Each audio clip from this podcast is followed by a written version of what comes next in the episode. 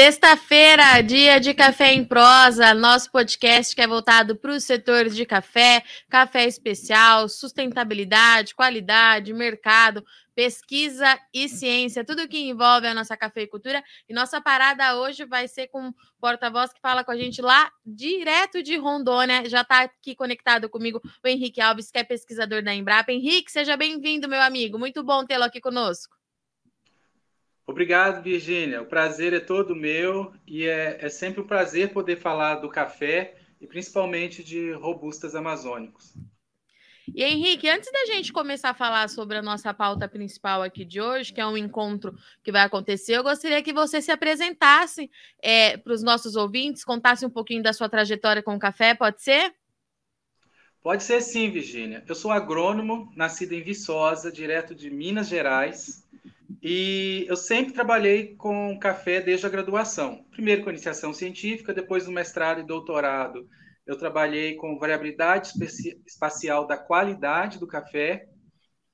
Passei um tempinho, quando eu terminei o doutorado em 2009, eu fui para os Estados Unidos, trabalhei um pouquinho com pós-colheita, mas era de grãos.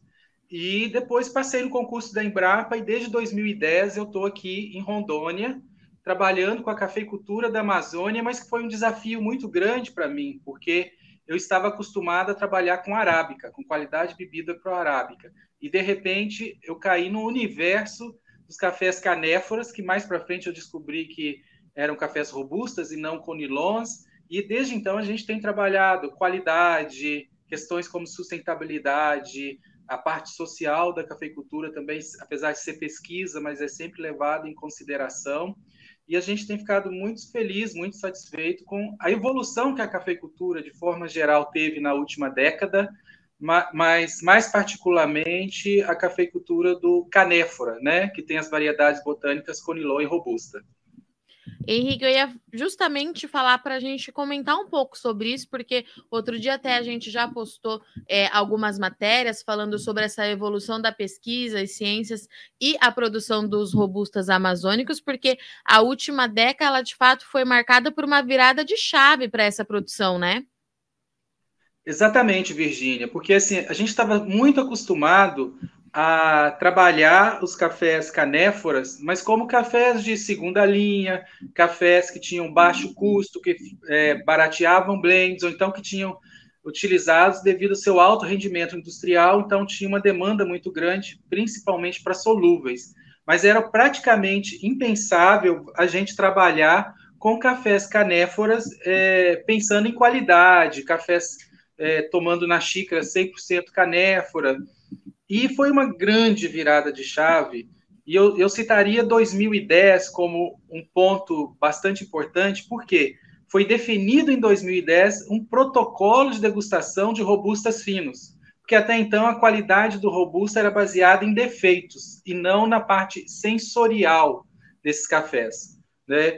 Então, e, e, era muito comum a gente ver, ainda hoje, às vezes, alguns desavisados fazem essa comparação, falando: ah, os cafés canéforas são cafés extremamente amargos, que não possuem doçura, né? E compara um café canéfora commodity com um café cane arábica especial. E a gente tem visto que, que não, que é, os dois cafés têm a, a qualidade bem definida, né? São podem ser especiais ou não, depende de como você trata esses cafés, de como como é a produção desses cafés. E em uma comparação simplificada e até bastante didática, como se fosse vinho branco, vinho tinto. Você pode ter sua preferência por vinho branco, vinho tinto, mas não dá para você falar que o vinho tinto não tem qualidade, que o vinho branco não tem qualidade, né? E a mesma coisa, o café canéfora, ele tem as suas características sensoriais bem definidas, assim como o café arábica. Tem similaridades, mas tem diferenças importantes. Uma diferença importante, por exemplo, no café canéfora fino, seja robusto ou conilon, é que ele é um café mais encorpado, né? E ele tem boa doçura e a acidez, de forma geral, ele é mais sutil do que a acidez presente é, no arábica. Mas hoje também a gente tem novos protocolos de é, processamento dos frutos. Então, um deles que tem modificado é justamente a parte pós-colheita, que não é só colher os frutos maduros e secar esses frutos em temperaturas adequadas, de 35 graus Celsius. Está, é, esses frutos estão passando, depois da seleção, por um processo de fermentação anaeróbica em bioreatores, que utilizam leveduras e diversos micro-organismos, na maioria das vezes, que são naturais ao ambiente do café. E esse, e esse processo de fermentação tem agregado muito valor sensorial. Então, por exemplo, os cafés canéforas, que até então tinham uma acidez muito sutil, muito suave, já está apresentando acidez frutadas, as, cafés mais cítricos, mais complexos, graças aos novos métodos de processamento. E uma coisa que eu falo: o café que a gente bebe hoje é completamente diferente do café que nossos pais, nossos avós bebiam nas décadas anteriores, porque nesse meio tempo modificou o processo no campo, modificou a genética desses cafés e principalmente os processos de colheita e pós-colheita. Então, eu posso dizer sem sombra de dúvidas que hoje a gente tem uma diversidade sensorial muito maior, uma paleta sensorial muito mais diversificada do que se encontrava antigamente. E Henrique, você acha que é, o consumidor final, o mercado, ele já entendeu isso, né? Tanto essa questão da evolução da qualidade sensorial dos robustos amazônicos, mas que a gente tem essa prateleira é, tão diversificada aqui no Brasil? Eu acho que é um processo, mas o, o aprendizado tem sido muito mais rápido. É, a gente via, por exemplo, que tinha processos que, que aconteciam de evolução ou de lançamento de uma marca que às vezes levavam meses ou para chegar na prateleira do supermercado ou para ser notado pelo consumidor. Hoje a gente tem uma dinâmica que a informação caminha muito rápido nas redes sociais, usando internet, usando todas essas informações, e isso chega muito mais rápido. É, mesmo a parte de campo, por exemplo, quando a gente desenvolve um processo novo, um protocolo novo é, aqui pela Embrapa, é, a gente tem mecanismos que esse processo já, que a informação do, da novidade já chega imediatamente, em tempo real, para o cafeicultor no campo muitas vezes até para o cafeicultor indígena. Então eu vejo assim, é, os processos hoje eles são dados de uma forma muito mais avançada e rápida do que aconteciam uma década atrás, por exemplo. E é muito é, é possível qualquer consumidor.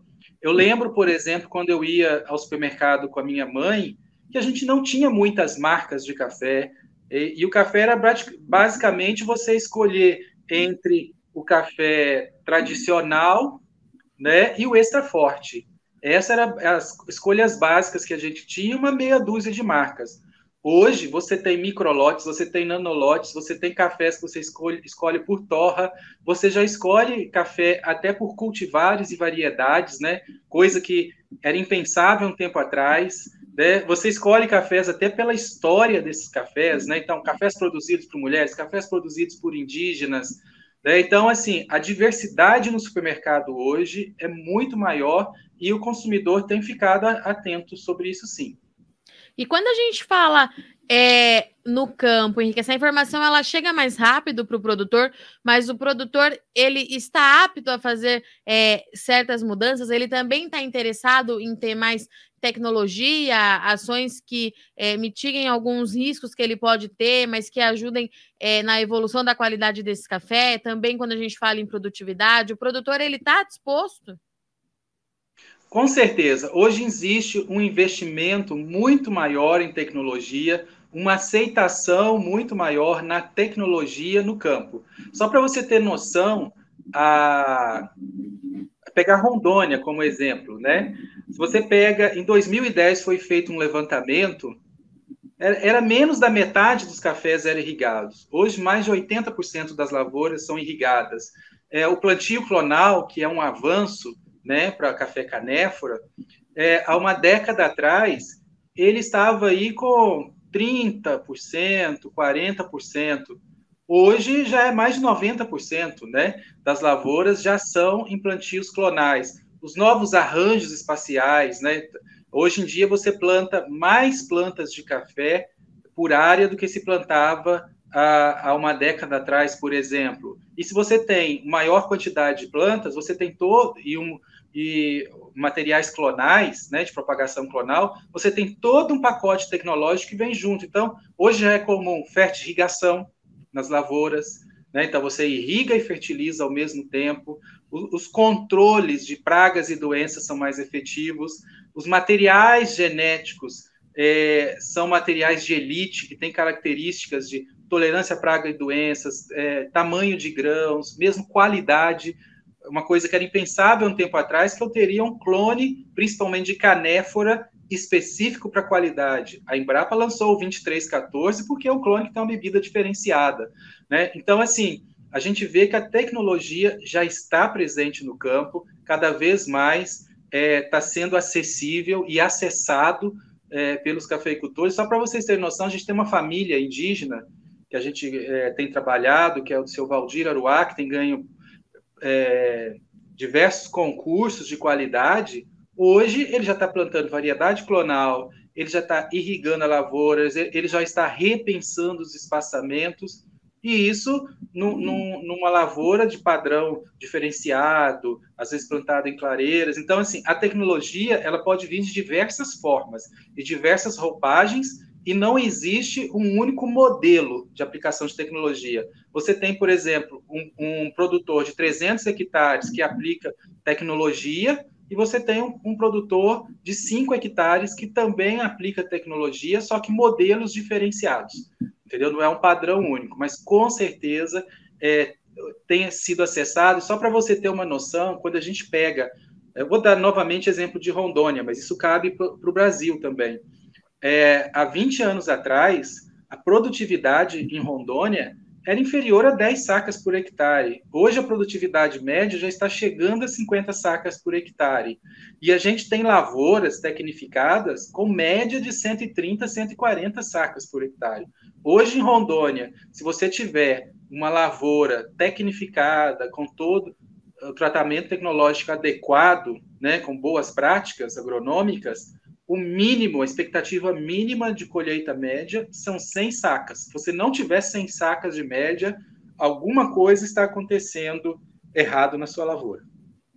Muito bom. E Henrique, agora que você já trouxe um parâmetro é, mais geral de tudo, vamos falar do segundo encontro de degustadores de cafés, que acontece no mês de outubro, é isso mesmo? Conta um pouquinho para a gente desse evento, como é que ele nasceu e quais são as expectativas aí de vocês. Bom, Virgínia, a gente tem muito carinho por esse evento. Primeiro, que ele nasceu de uma necessidade que foi identificada quando a gente estava fazendo um trabalho científico. Né? A gente estava fazendo um levantamento, né, um trabalho para definir o perfil sensorial dos cafés canéforas Conilon e Robusta do Brasil. E aí, a gente estava com vários degustadores brasileiros, né? Silvio Leite, Lucas Lozada, né? Jonas Orletti, tantos outros, que a gente estava discutindo exatamente isso. O tanto que é necessário ter calibragem desses degustadores, porque a novidade dos cafés todo ano tem um perfil diferente, uma genética diferente, tem a questão dos fermentados, que é uma novidade, né, da fermentação positiva que eu já citei. Então, nesse momento, a gente definiu que precisava ser realizado um encontro para discutir as mudanças, discutir ciência e fazer a calibragem desses degustadores. E aí, ano passado, em julho do ano passado, a gente fez o primeiro encontro brasileiro de degustadores. Foi realizado aqui na Amazônia, em Cacoal, e foi um grande sucesso. É, foram mais de 150 profissionais que vieram de fora do estado, mais os profissionais do estado. Então, a gente teve palestras, visitas a campo, é, a gente bateu o recorde com a maior degustação profissional realizada de uma única vez foram 150 degustadores seguindo o protocolo de degustação, provando cafés. Né? Só para você ter noção, foram mais de mil xícaras que a gente usou para cada ciclo de degustação do evento. Então foi um grande evento e naquele momento a gente definiu que a cadeia não deveria incorporar esse evento como um evento anual da cafeicultura. E aí foi definido que a próxima edição seria no Espírito Santo.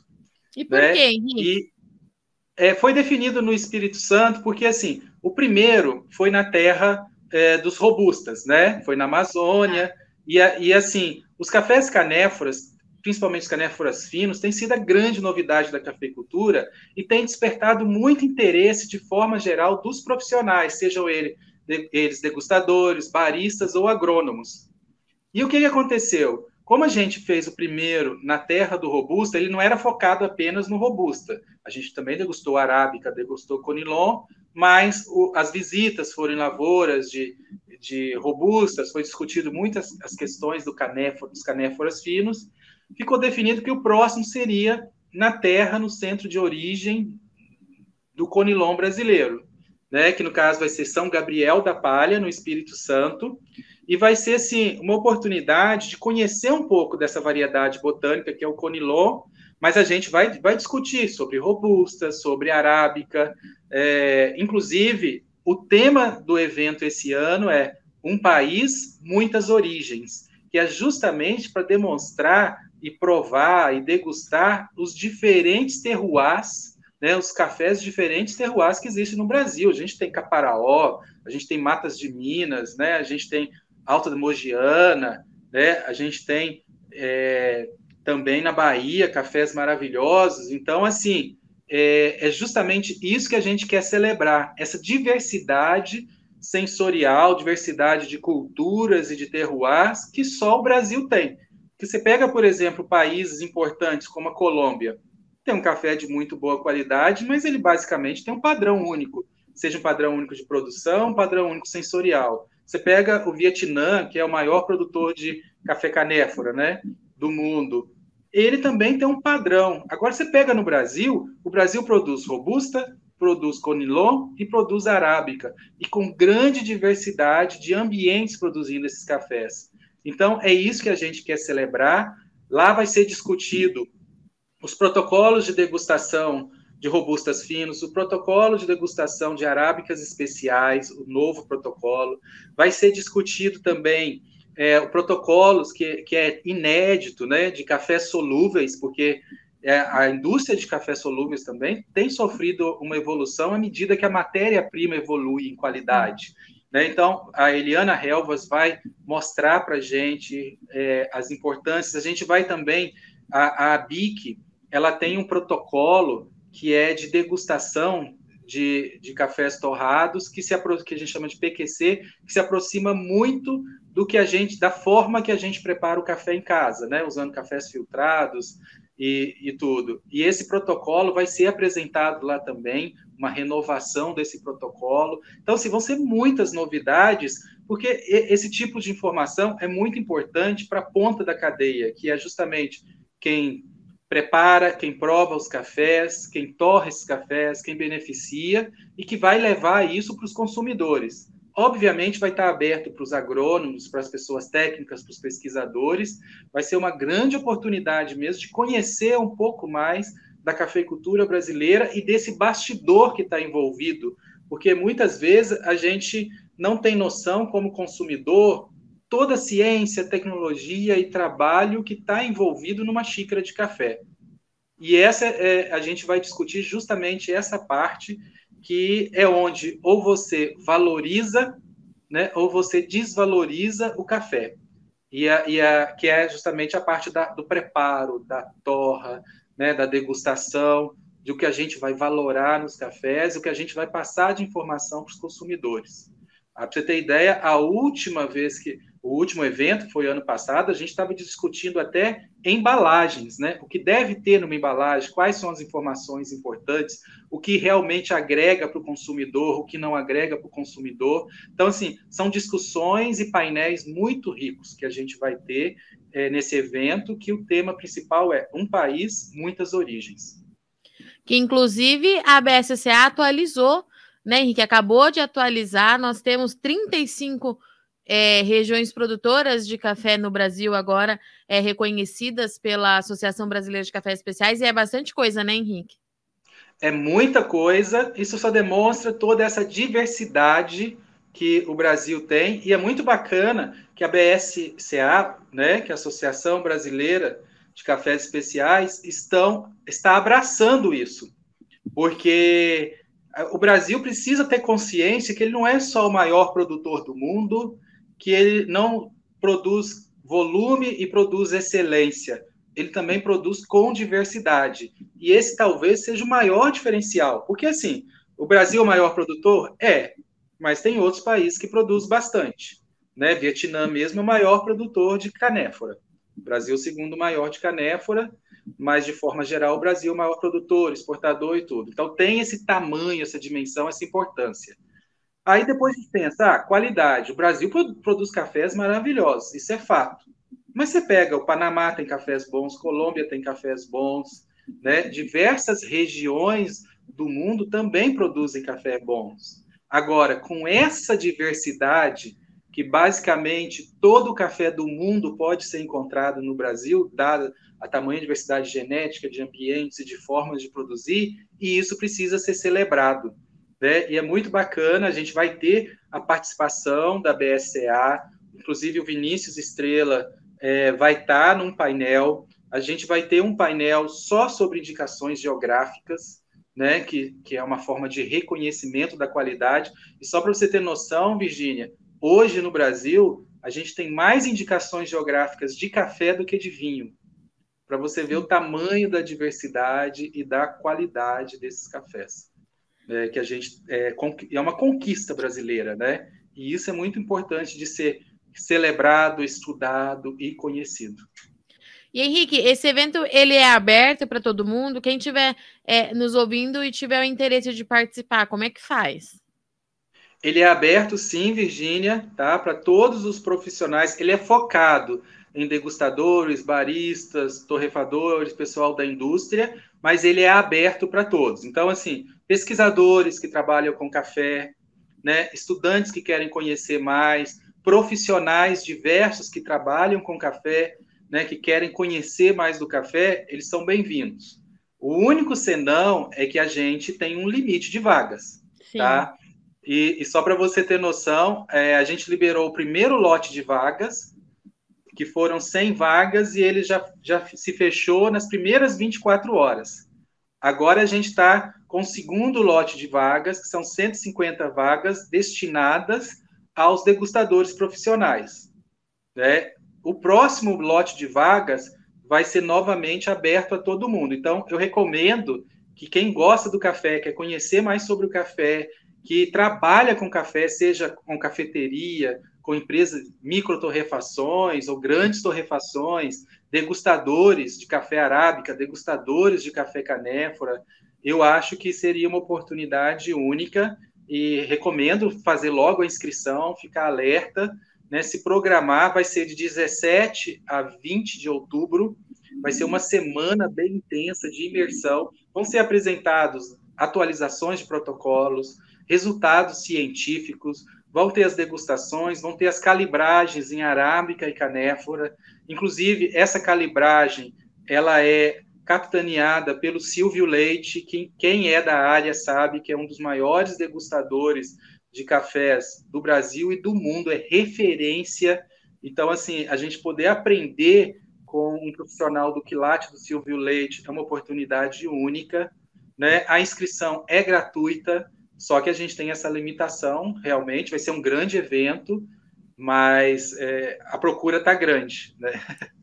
Muito, isso é muito bom, né, Henrique? Deixa a gente animado, porque é, de fato acho que todo mundo começa a virar essa chave de entender que a gente tem é, toda essa riqueza quando a gente fala em sabor de café aqui dentro, né? Exatamente. Eu, é, eu não canso de falar. Tem esse slogan, né, que a BSA até preconiza, né, que o Brasil é the coffee nation, né, a nação do café, e isso é realmente muito verdadeiro. O Brasil é a nação do café, mas o mundo do café cabe no Brasil, porque a gente tem perfis sensoriais diversos. Só para você ter uma noção, a, aqui em Rondônia mesmo, na Amazônia, é, nessa semana que vem, a gente vai ter um grupo de 18 é, empresas internacionais, compradores, traders, é, empresas que torram cafés, grandes torrefações, que vão visitar a Amazônia para conhecer a produção dos robustas, para fazer degustação, conhecer os, os, os produtores, né, porque eles têm interesse em negociar e comprar cafés é, do Brasil, agora nesse momento mais especificamente da Amazônia, porque eles sabem que, a, que o Brasil hoje, não só a arábica, mas também os robustas, o Brasil, sem sombra de dúvidas, produz os melhores robustas do mundo. Né? E isso é uma coisa que a gente precisa abraçar, porque eu acredito, Virgínia, que você já tem uma experiência muito grande com o agro em geral, mas também com a cafeicultura, e você deve já ter ouvido essa história que o Brasil sempre foi grande produtor, mas não investia muito no marketing é, em relação Sim. à qualidade. Né? Depois evoluiu a qualidade, mas apesar do Brasil ser o maior player do mercado de café no mundo, né, quem é reconhecido por ter cafés de qualidade é a Colômbia, né, apesar que isso tem mudado para o Brasil. E, e o que eu sempre falo é isso. É, Para os canéforas em questão, a gente precisa de reconhecer né, a qualidade, os perfis sensoriais, toda essa dinâmica da produção dos robustos e dos conilons finos, porque se o Brasil não abraçar isso, se o Brasil é, não trabalhar esses cafés, seja do marketing, mostrar que a gente tem volume, a gente tem qualidade, a gente tem diversidade, outros países vão abraçar. E novamente a gente não vai ter aprendido a lição e deixar outros países levarem a fama de uma coisa que o Brasil tem mais e tem melhor. Isso é fato. O Brasil é a nação do café e tudo que você precisar, seja de conhecimento científico até diversidade sensorial, o Brasil tem. Muito bom. Henrique, deixa. Porque vocês têm uma página no Instagram, não tem um perfil do, do encontro? Ah, sim. Tem, é, né? Encontro de degustadores. Você procurar lá, Encontro Degustadores. É, você vai encontrar as informações no, no Instagram. E, e se você digitar, né? Dar uma procura também, fazer uma busca rápida na internet, você vai achar, porque agora já tem um, um, uma página de, de internet que tem só falando do, do encontro, aí você tem acesso a, aos links tá? que podem ser, ser acessados. O, a página também, se você digitar lá Encontro Brasileiro de Degustadores, é, vai aparecer as informações e, e, é só clicar e ver a, o roteiro para poder fazer a inscrição. Muito bom. Henrique, eu te agradeço muito a sua disponibilidade de vir conversar aqui com a gente. Você sabe que as portas estão mais do que abertas aí para os robustas amazônicos aqui no Notícias Agrícolas, no Café em Prosa. Qualquer novidade que você tiver por aí, você pode me mandar, que a gente vai publicando, vai noticiando. E eu espero falar com você aí é, até antes do encontro para a gente ir trocando bastante figurinha. Obrigada, viu?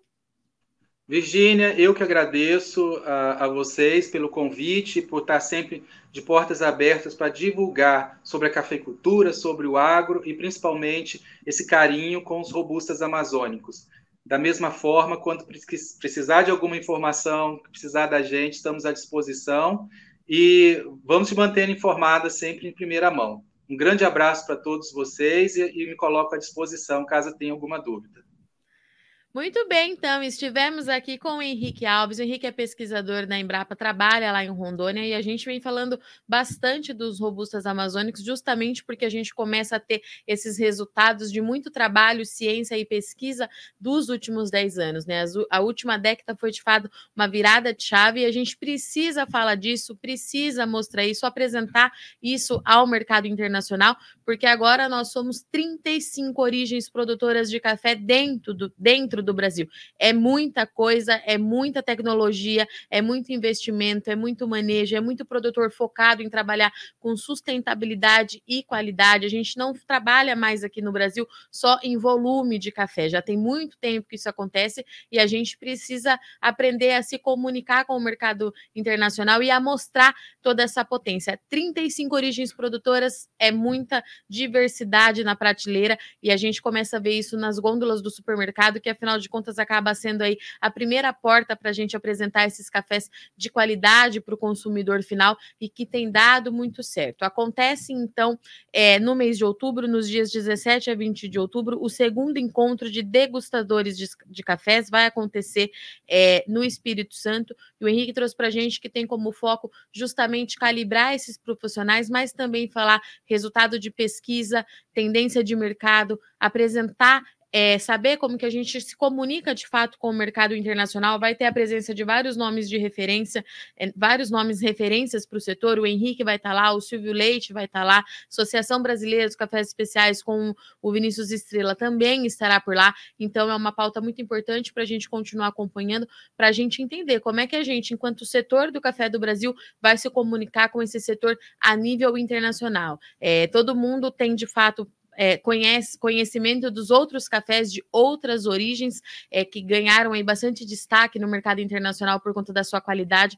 mas é hora da gente começar a virar essa chave. É, com a qualidade não só do arábica, mas também dos canéforas, os robustas amazônicos vem ganhando bastante destaque, quebrar esses paradigmas que a gente ouve e ouve bastante ainda no mercado, mas o caminho é esse, trabalho de formiguinha e todo mundo junto para valorização do café do Brasil, e isso significa consequentemente valorização do produtor rural, do homem que está lá no campo, dos homens e das mulheres, mulheres com uma participação muito significativa e importante nessa escalada de café especial do país, e juntos com certeza a gente vai conseguir se comunicar comunicar melhor com o setor, tanto internamente, mas também lá para fora, tá certo? Eu sou Virginia Alves, eu agradeço muito só a audiência e companhia. Um bom final de semana, tomem bastante café. Na sexta-feira que vem a gente está de volta. Até lá.